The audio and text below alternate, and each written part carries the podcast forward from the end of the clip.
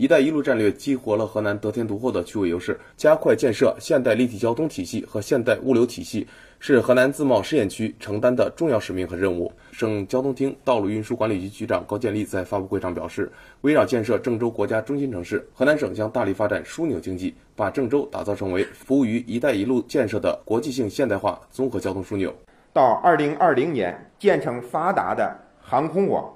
高效的铁路网。便捷的公路网，基本建成郑州现代综合交通枢纽和多式联运的国际物流中心。郑万、郑和、郑泰等高速铁路全部建成，新增高速铁路一千两百公里，铁路运营里程呢将达到七百公里，实现所有省辖市通快速铁路。新建高速公路一千五百公里，高速公路到二零二零年底通车里程将突破。八千公里，在完善综合交通运输基础设施网络的基础上，我省将加密中欧班列郑州班次，大力发展公铁联运、陆空联运和供水联运，努力打造全国多式联运改革示范区。到二零二零年，建成联通境内外、辐射东中西的现代立体交通体系和物流通道枢纽。在航空领域，我省将按照开美稳欧、拓飞联亚的主攻方向。着力开发连接全球主要货运机场和发达经济体的国际航线。省政府民航办主任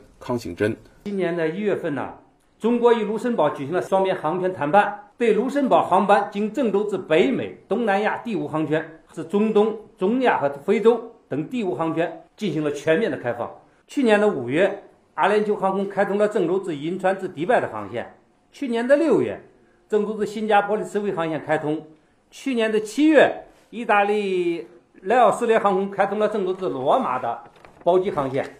去年的十一月份，